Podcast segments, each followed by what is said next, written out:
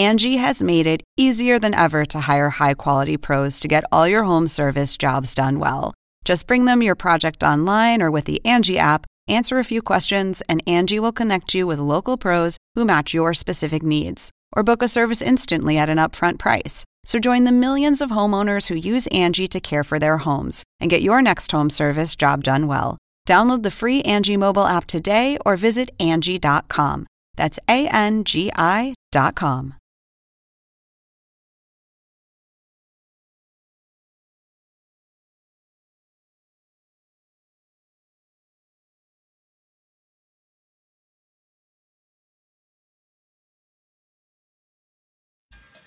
Oppenheimer presenta. Llega a usted por cortesía de...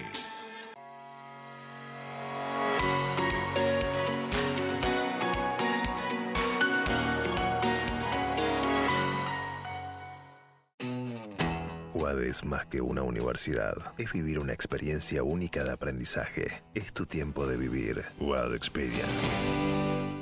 ¿Por qué hay gente infeliz en todas partes? Las encuestas muestran que hay una ola de insatisfacción y un aumento de estrés, tristeza y frustración que recorre el mundo. En Cómo salir del pozo, el periodista Andrés Oppenheimer comparte novedosas estrategias para combatir la infelicidad, con entrevistas a los máximos gurúes mundiales de la nueva ciencia de la felicidad nos cuenta cómo los países, las empresas y las personas están usando la inteligencia artificial y la psicología positiva para aumentar su satisfacción de vida. Ya está a la venta en librerías y tiendas en línea.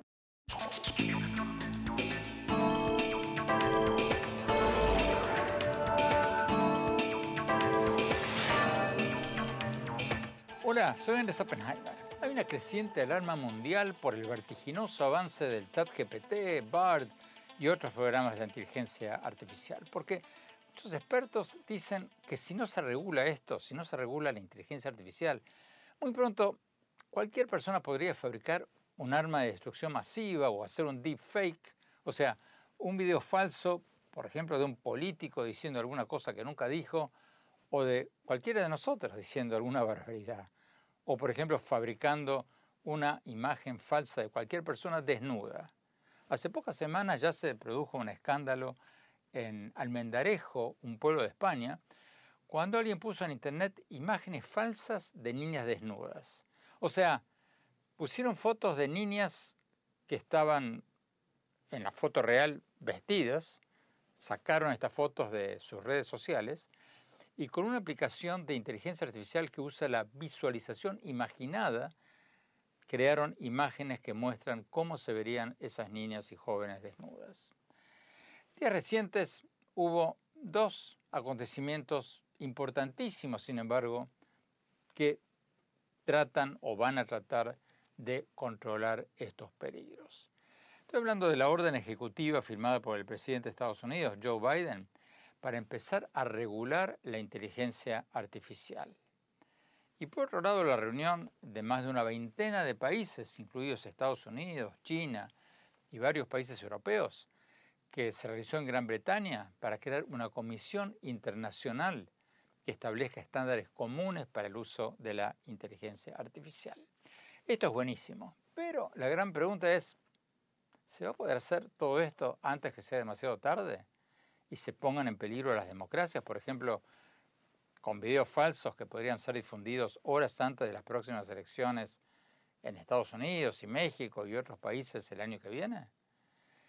Y si se logra un acuerdo con las grandes empresas tecnológicas y los países, ¿no hay un peligro que otros países que no forman parte de estas negociaciones, o otras empresas tecnológicas que no estén participando en estas negociaciones, lancen al mercado programas peligrosos?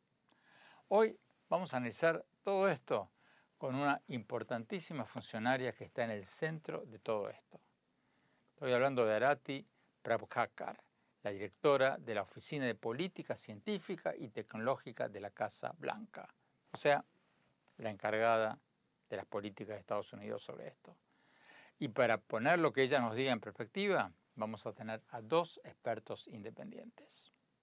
Y después, más tarde en el programa, en nuestro segmento habitual El Innovador de la Semana, vamos a hablar con el fundador de una aplicación de Internet para que todo el que quiera jugar al fútbol pueda encontrar un partido cerca de su casa el día y la hora que más le convenga, haciendo un clic en su celular como, como si estuviera llamando a Uber.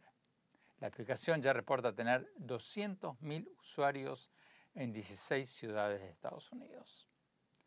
Bueno, empecemos con el tema de los peligros de la inteligencia artificial. Vamos a la entrevista con la directora de Política eh, Científica y Tecnológica de la Casa Blanca. Rati Hacker, muchas gracias por estar con nosotros. Cuéntenos, por favor, cuál es la importancia de esta orden ejecutiva que acaba de firmar el presidente Biden. ¿Qué, qué hace exactamente este decreto? Bueno, la firma de esta orden ejecutiva del presidente Biden es el paso más significativo que se ha dado en materia de inteligencia artificial en cualquier parte del mundo. Y una de las cosas más importantes que hace en este tema es gestionar los riesgos de la inteligencia artificial y aprovechar las oportunidades que trae consigo. Esta orden ejecutiva dice que va a proteger a los estadounidenses del fraude y el engaño que se haga con inteligencia artificial estableciendo estándares de mejores prácticas para detectar el contenido generado por inteligencia artificial. Ayúdenos a entender eso. ¿Qué, significa eso? ¿Vamos a tener algún tipo de, de watermark o etiqueta, marca de agua para videos falsos, por ejemplo? Esa es una dimensión de esto y se trata de garantizar que cuando cualquiera de nosotros se conecte a Internet o vea una imagen, un video o escuche un audio, podamos saber si es auténtica o si fue generada por inteligencia artificial. En este sentido, hay un trabajo técnico y regulatorio por hacer. Lo liderará el gobierno, pero trabajaremos muy estrechamente con gente de la industria y de la comunidad de investigación. Estableceremos unos parámetros y unas reglas. Entonces, en el futuro, tendrás una manera de saber que las imágenes que ves o escuches estarán claramente etiquetados y sabrás si son auténticos o si son generados con inteligencia artificial. Bueno, pero la gran pregunta es cuándo se va a implementar todo esto, porque ya el año que viene, a la vuelta de la esquina, ya hay elecciones en Estados Unidos y México y otros países. Pero antes de preguntarle eso, antes de preguntarle cuánto se van a demorar estas reglas en, implementarse, ¿quién va a, implementar esto? ¿Va a ser el gobierno o las empresas tecnológicas o quién? La forma en que esto funcionará es que cuando los investigadores, los de la industria, desarrollen una tecnología, el gobierno participará en el proceso de pruebas y luego trabajaremos con las compañías privadas en el proceso de establecer estándares para asegurarnos de que todos estemos de acuerdo en la manera de hacerlo, de modo que todos puedan adoptar el mismo método y que todas las plataformas puedan adoptar las mismas reglas. Cuando usted dice todas las plataformas, ¿a qué se refiere? ¿A la televisión, la prensa escrita, las redes sociales? ¿Todas? Me refiero a todas las formas en que obtienes información, absolutamente. Tenemos que ir a un corte. Cuando hablamos, vamos a preguntarle a nuestra invitada hasta qué punto los videos falsos generados por inteligencia artificial podrían provocar un caos en las próximas elecciones de Estados Unidos, México y varios otros países. No se vayan, ya volvemos.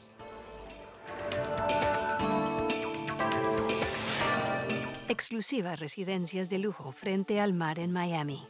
El nuevo desarrollo de Fortune International Group y Chateau Group. Una ubicación privilegiada con inmejorables vistas al mar y la ciudad. The St. Regis Residences, Sunny Isles Beach en Miami, es el lugar perfecto para una vida soñada. La impecable arquitectura y el refinado estilo de St. Regis junto con los exclusivos servicios y amenidades, ofrecen una experiencia inigualable.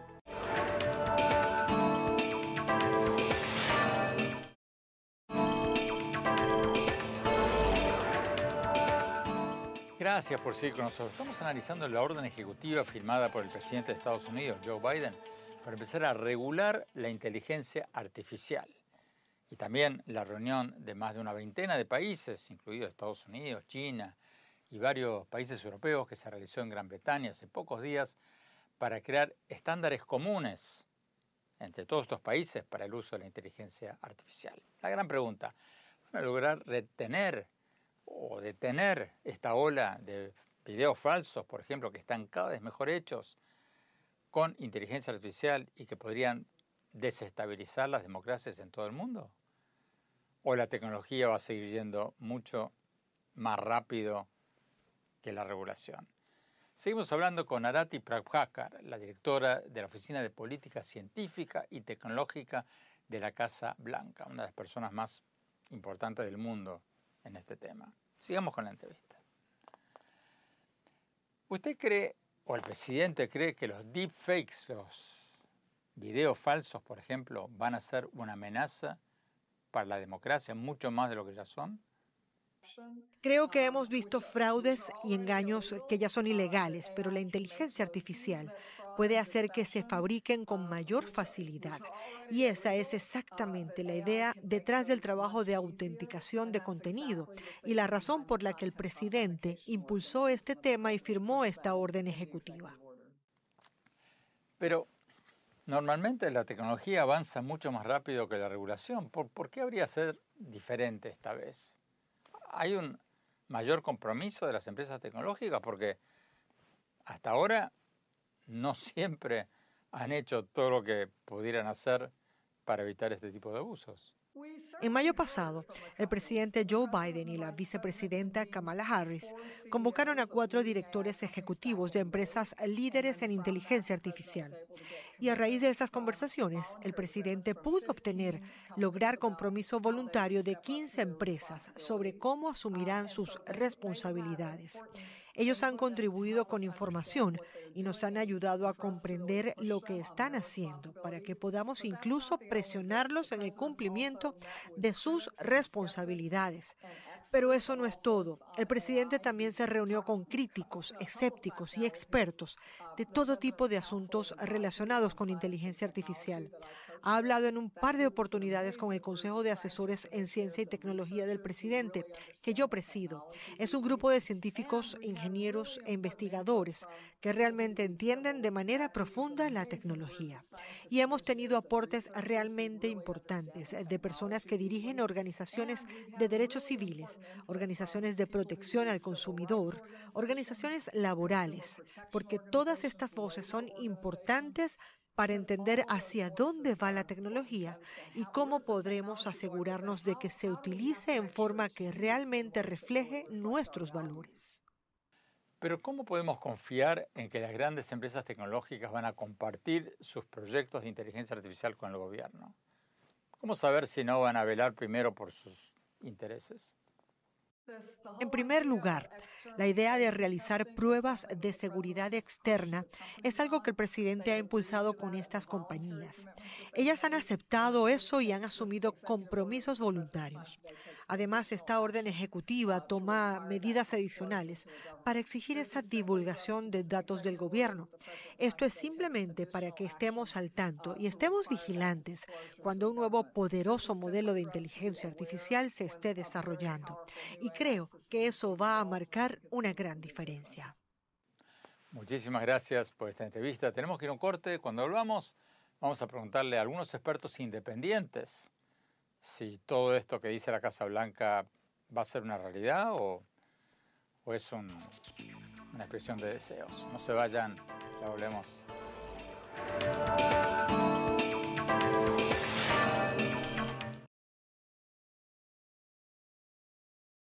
Hola, soy Andrés Oppenheimer. Te invito a visitar mi blog en el sitio de internet andresoppenheimer.com y te cuento que ya salió mi nuevo libro Cómo salir del pozo sobre las nuevas estrategias para salir del atraso económico y el populismo y aumentar la felicidad. Ya está en las principales librerías físicas y virtuales.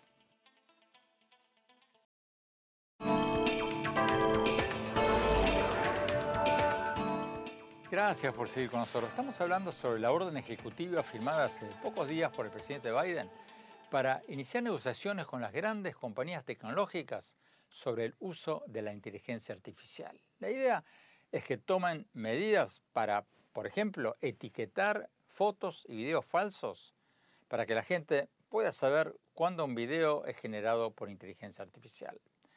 ¿Pero se va a concretar esto o, es una expresión de deseos del gobierno de Estados Unidos?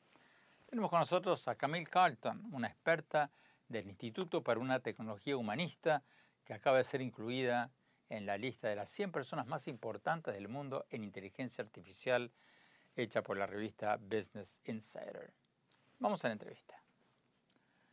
Camil, ¿qué piensas sobre la orden ejecutiva del presidente Biden para empezar a regular la inteligencia artificial y al mismo tiempo la reunión del primer ministro británico Rishi Sunak para que los países, más de una, dos docenas de países, creen estándares internacionales para regular la inteligencia artificial. ¿Alcanzan estas iniciativas o, son demasiado tímidas y tardías? Sí, esa es una gran pregunta. Creo que ante todo lo que estamos viendo en este momento es realmente una especie de respuesta gubernamental, completa en muchos países en los que el gobierno ve la inteligencia artificial como una tecnología nueva y horrible, alrededor de la que tienen la capacidad de poner barreras de seguridad antes de que se salga de control. Y esto es particularmente importante en Estados Unidos, donde muchas personas en el Congreso sienten que las redes sociales eran una tecnología muy poderosa y trascendente que ahora sabemos ha causado daños profundos a la juventud y la democracia. Y cuando pudimos comprender realmente esos daños, la tecnología estaba tan arraigada en la sociedad que regularla era mucho más difícil. Entonces, en ese momento, países de todo el mundo se están acercando para tratar de poner barreras a la inteligencia artificial porque, en primer lugar, estas tecnologías no están reguladas y luego también se ven las increíbles capacidades de algunas de ellas, como algunas que fueron lanzadas a principios de este año, como el ChatGPT, sobre si las regulaciones serán suficientes. Creo que la orden ejecutiva es un primer paso, increíble para poner las cosas en marcha. Y creo además que este primer paso es el que abre la puerta a más potencial. Queremos que luego venga legislación del Congreso y que veamos la capacidad de los reguladores para implementar muchas de las cosas descritas en la orden ejecutiva. Pero la tecnología no se mueve mucho más rápido que la regulación. ¿Tú, tú crees que el gobierno de Biden o la iniciativa del Reino Unido van a poder controlar los deepfakes, los videos falsos, tan pronto como para evitar que causen un lío tremendo en las elecciones de Estados Unidos el año que viene? Sí, tienes toda la razón. Y creo que esa es una de las razones por la que la orden ejecutiva es tan importante. Se mueve más rápido que el Congreso. Creo que en términos legislativos el próximo año será de elecciones en todo el mundo. Creo que más de 50 países tendrán elecciones importantes en el 2024. Entonces, lo que estamos viendo es que vamos a necesitar una combinación. Vamos a necesitar órdenes ejecutivas, como vimos anteriormente en la administración Biden. Vamos a necesitar empresas dispuestas a dar un paso adelante y decir, sí, vamos a aplicar ciertas marcas de agua, nos aseguraremos de que la gente sepa cuando el contenido es falso, cosas así, para que todos los diferentes actores hagan lo que pueden en el corto plazo de tiempo que tenemos para proteger nuestras elecciones del tipo de desinformación que podría provenir de inteligencia artificial generada. Tú mencionabas las marcas de agua, las etiquetas para, mostrar los videos que sean generados por eh, inteligencia artificial, o sea, no verdaderos. ¿Es esta la mejor solución para, para los deepfakes, para los videos falsos? Porque si las grandes empresas tecnológicas lo aceptan, aceptan, por ejemplo, empezar a usar marcas de agua, ¿cómo evitar que las empresas tecnológicas más pequeñas, sus competidoras, no lo hagan? Sí, y esa es una pregunta fantástica. Creo que las marcas de agua son solo una de las muchas soluciones que debemos implementar. Tenemos una especie de marcas de agua que tal como las entendemos como usuarios, ya sabes, etiquetas en la imagen, en el video. Y luego también tenemos marcas de agua digitales invisibles que van incrustadas en el código. Esta es solo una de las muchas soluciones diferentes que necesitamos tener en términos de un enfoque integral para garantizar que nuestras elecciones estén protegidas. Bueno, pero si, si hay marcas de agua invisibles, ¿cómo evitar que una persona muy mayor, por ejemplo, que recibe un video falso, no lo comparta si no lo ve, si no ve que, que es un video falso? Sí, sí, ese es un buen punto. Y una de las razones por las que la marca de agua dentro del código es útil es que las plataformas pueden saber que este contenido es falso y por lo tanto incluir ciertos tipos de etiquetas basadas en eso, como mensajes tipo tenemos conocimiento de que esto no es auténtico, ¿quieres seguir compartiéndolo? Entonces, hay diferentes maneras en que podemos usar esto. Y creo que la pregunta más importante que estás haciendo es en realidad sobre el tipo de educación pública, ser capaces de determinar si el contenido es verdadero o falso en un mundo donde el contenido será cada vez más creado por estos sistemas. Y eso es, ya sabes, un reto mayor en torno a la educación.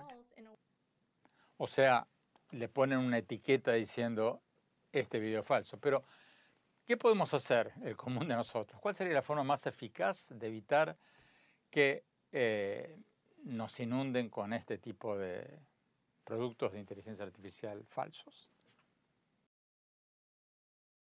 Yo diría que se trata de crear conciencia sobre estos temas, pero también creo que se trata de tener conversaciones personales con personas de tu familia y amigos y realmente hablar sobre, ¿es esto real o no?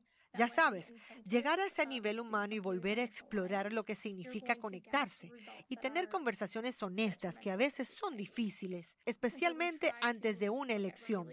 Creo que es muy, muy importante a medida que nos inundamos cada vez más con este tipo de contenido no auténtico.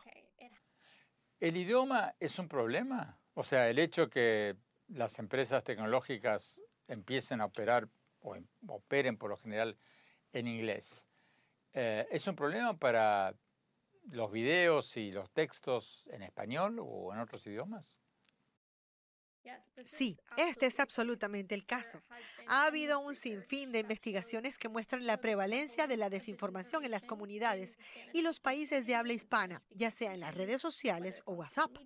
Y una de las cosas que hemos visto con las redes sociales, que estoy segura de que seguirá siendo el caso de la inteligencia artificial, es que estas plataformas no invierten la misma cantidad de recursos en países que no hablan inglés. Así que creo que es muy importante que en estos países los gobiernos den un paso adelante y digan, si tú como empresa quieres operar aquí, necesitas tener representación para el idioma. Es necesario contar con protocolos de seguridad e invertir en equipos de seguridad que realmente hablen el idioma local y comprendan el contexto local para garantizar que estas tecnologías sean seguras y responsables. Muchísimas gracias, Camil. Tenemos que ir un corte. Cuando volvamos, vamos a hablar con un profesor de la Universidad de Harvard y preguntarle si esto va a poder ser controlado o nos va a controlar a nosotros. No se vayan, ya volvemos.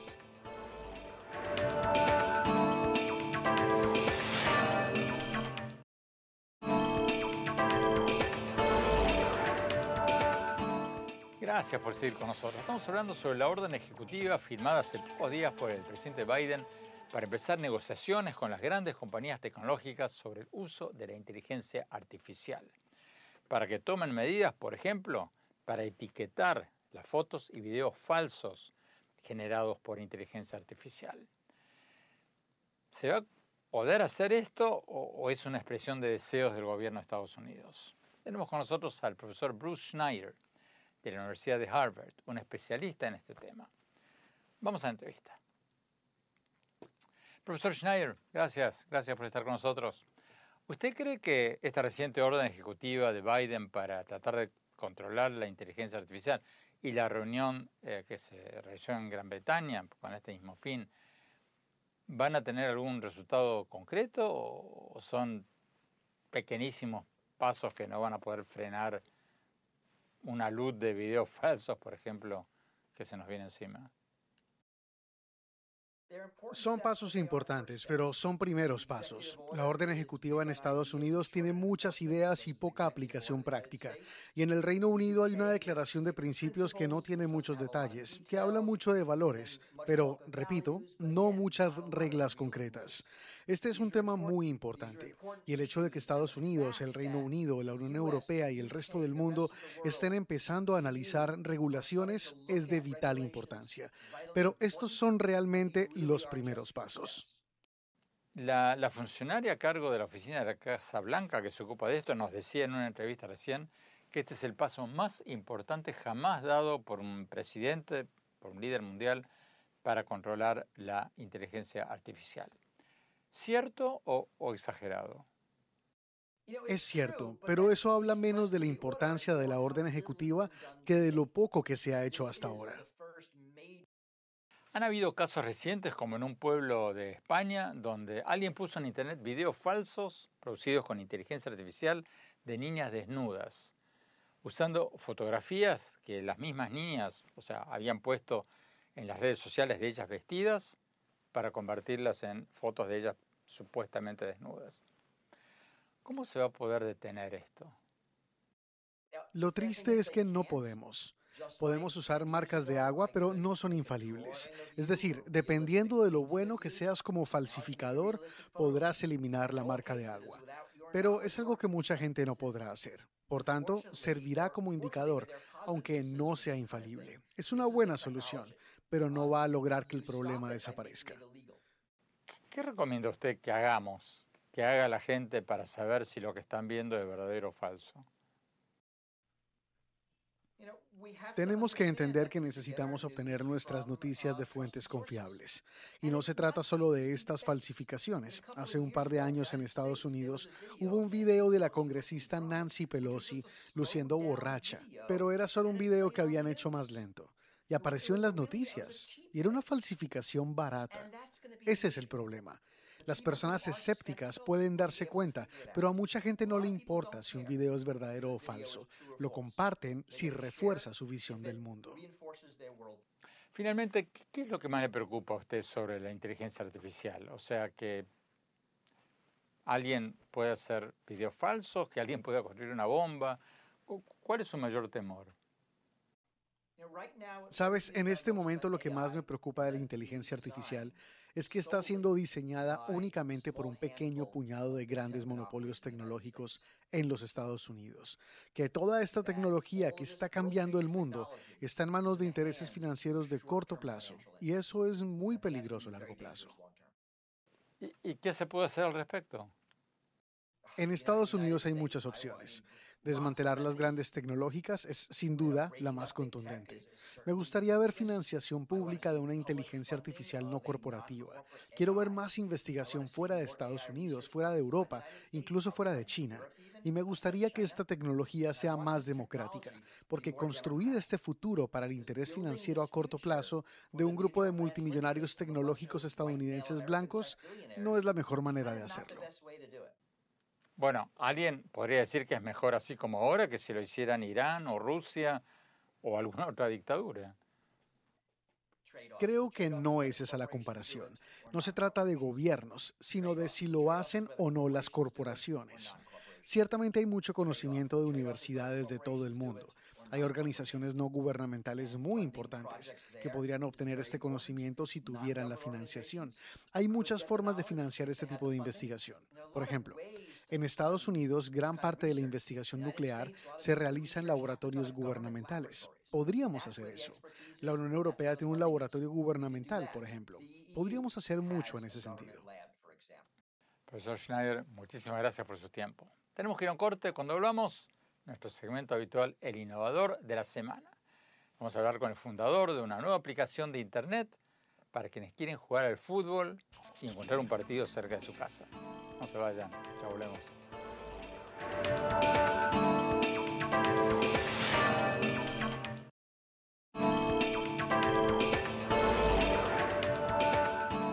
Gracias por seguir con nosotros. Vamos a nuestro segmento habitual, el innovador de la semana. Hoy vamos a hablar con Sebastián Duque, el cofundador de Play, una plataforma de internet para jugadores de fútbol que les permite encontrar un partido cerca de su casa el día y la hora que más les convenga. O sea, pueden encontrar un partido de fútbol en su celular como si estuvieran llamando a un Uber. La aplicación ya reporta tener unos 200.000 usuarios en 16 ciudades de Estados Unidos y se está expandiendo a América Latina. Vamos a la entrevista. El innovador de la semana es presentado por falabella.com, un nuevo punto de partida. Sebastián, muchas gracias por estar con nosotros. Cuéntanos un poco qué es Play y, cómo funciona. Sí, bueno, Play es una aplicación móvil eh, que lo puedes bajar en Apple y también en Android. Y la idea ahí es que hicimos una aplicación específicamente para jugadores de fútbol, el, jugador amateur. Y la idea es que uno como jugador puede ir a encontrar partidos en tu ciudad. Súper fácil, em, en dos clics puedes meterte a un partido sin tener que conocer a gente o conocer canchas. Entonces realmente para nosotros creemos que el deporte de fútbol que todos queremos tanto, uno puede ir y jugarlo, así es fácil de ordenar un Uber, por ejemplo. Entonces, ese por, eh, por encima es lo que hacemos en Play. Ahora sí entiendo bien. Yo entro en la aplicación y digo, soy un centro delantero y no tengo con quién jugar. Y la aplicación me dice, vete a las 6 de la tarde a esta cancha que queda a 10 cuadras de tu casa y ahí te están esperando porque necesitan un centro delantero. ¿Así funciona? Sí, más o menos así, exacto. Entonces los partidos de nosotros son bien organizados y tenemos partidos que son, digamos, de 5 contra 5, todo hasta 11 contra 11. Y también tenemos diferentes niveles en los partidos. Entonces, lo que queríamos hacer es siempre tener un partido para cualquier persona. ¿Cuántos usuarios tienen? En este momento tenemos más de 200 mil usuarios aquí en los Estados Unidos y estamos en vivo en 16 ciudades y bueno, la idea eh, a largo plazo es poder expandir esto por toda Latinoamérica y, en Europa también y crear una plataforma global eh, basada en el, en el deporte que todos queremos tanto. Pero la aplicación es gratis.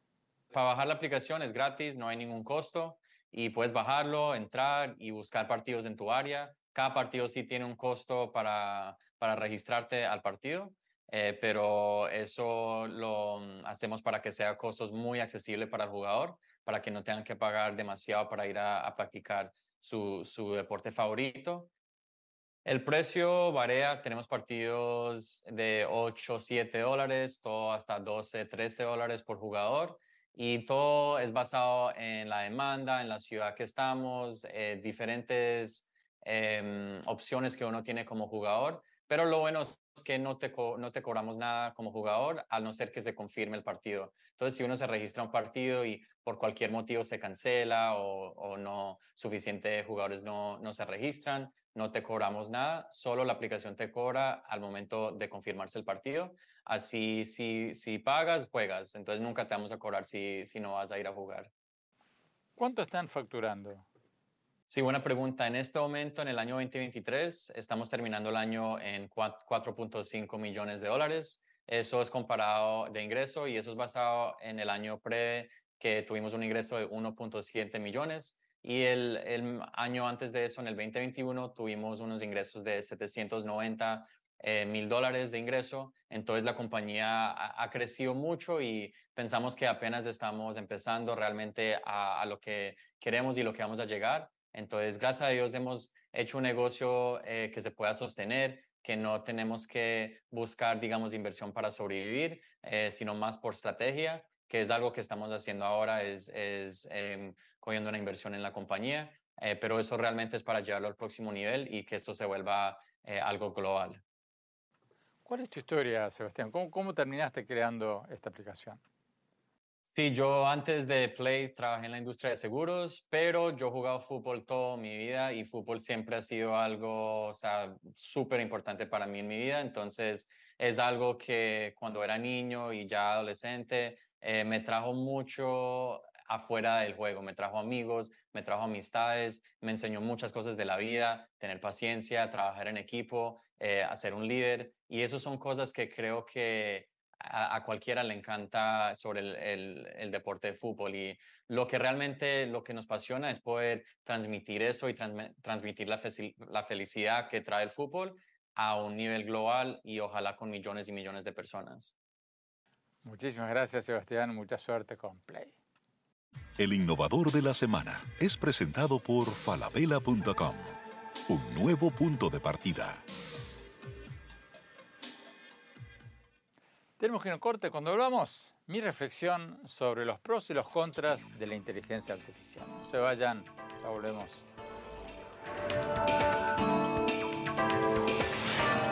En falabella.com la calidad la dejamos en manos de expertos. Creo que hemos encontrado el santo grial 3.0. Aprobado, aprobado, aprobado. ¡Uh, caracoles! Miles de marcas, miles de emprendedores, la mejor calidad. Todo lo que necesitas está en el nuevo falabella.com. Descarga la app.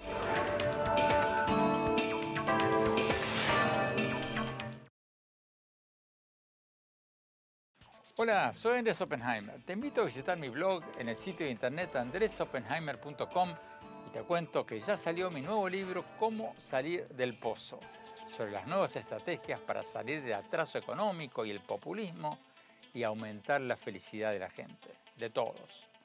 Ya está disponible en las principales librerías físicas y virtuales.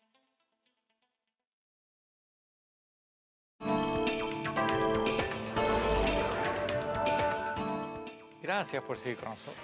Un creciente consenso de que la inteligencia artificial va a traer consigo varios, varios peligros, como por ejemplo la proliferación de deepfakes, o sea, videos falsos de gente diciendo cosas que nunca dijo o imágenes trucadas. Ya está pasando. Lo estamos viendo cada vez más. Por ejemplo, videos falsos de políticos o como pasó hace pocos días en, o pocas semanas en España, videos falsos de niñas y jóvenes desnudas hechos con inteligencia artificial a partir de fotos verdaderos de ellas vestidas que habían sacado de sus redes sociales. Pero por suerte ya se están tomando los primeros pasos para tratar de controlar todo esto. El presidente de Estados Unidos, Joe Biden, firmó una orden ejecutiva hace pocos días para empezar negociaciones que obliguen a las grandes empresas tecnológicas a poner etiquetas, marcas de agua, que indican cuando un video fue generado por inteligencia artificial. Y Gran Bretaña acaba de realizar la primera reunión mundial de más de dos docenas de países, incluyendo Estados Unidos y China, para controlar el posible mal uso de la inteligencia artificial. Pero mi temor, y el de mucha otra gente, es que la tecnología va a seguir avanzando muchísimo más rápido que la regulación. Fíjense, esta reunión, por ejemplo, esta reunión de 28 países del Reino Unido que acordó empezar a estudiar controles comunes a la inteligencia artificial. Esta reunión acordó que todo esto va a ser discutido en los próximos seis meses en una reunión en Corea del Sur y después de eso va a haber otra reunión en Francia en los siguientes seis meses para seguir avanzando. O sea, la revolución va a avanzar a paso de tortuga mientras que la tecnología va a seguir avanzando increíblemente rápido. Vamos a poder evitar, por ejemplo, que pocas horas antes de las elecciones del año que viene en Estados Unidos o en México o en otros países, de repente aparezcan videos falsos generados por inteligencia artificial mostrando a los candidatos diciendo cosas que nunca dijeron. Resumiendo, es urgentísimo que las democracias del mundo se pongan las pilas y hagan presión para que se firme un acuerdo mundial de control de la inteligencia artificial, así como se firmó en su momento en las Naciones Unidas el Acuerdo Mundial de No Proliferación de Armas Nucleares. Y mientras eso pase, nosotros como ciudadanos vamos a tener que cuidarnos cada vez más de no consumir noticias falsas por Internet y de no compartir videitos. Esos videitos que uno dice, oh, me los manda un amigo porque muchísimas veces son falsos, son fake news y van a estar cada vez mejor hechos gracias a la nueva inteligencia artificial. Tenemos que informarnos a través de medios conocidos que no pueden darse el lujo de perder su credibilidad, de perder su reputación.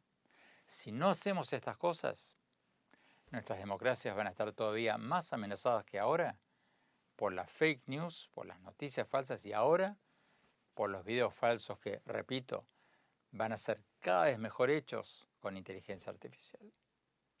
Bueno, se nos acabó el tiempo. Los invito a visitar mi blog en la página de internet andresopenheimer.com, a seguirme en X, lo que en sus buenos tiempos se llamaba Twitter, en mi página de Facebook y en mi página, en mi cuenta de Instagram.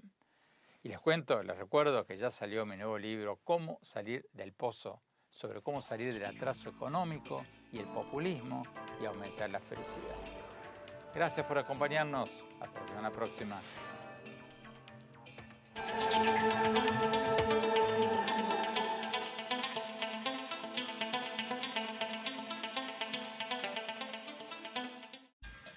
Oppenheimer presenta. Llega a usted por cortesía de...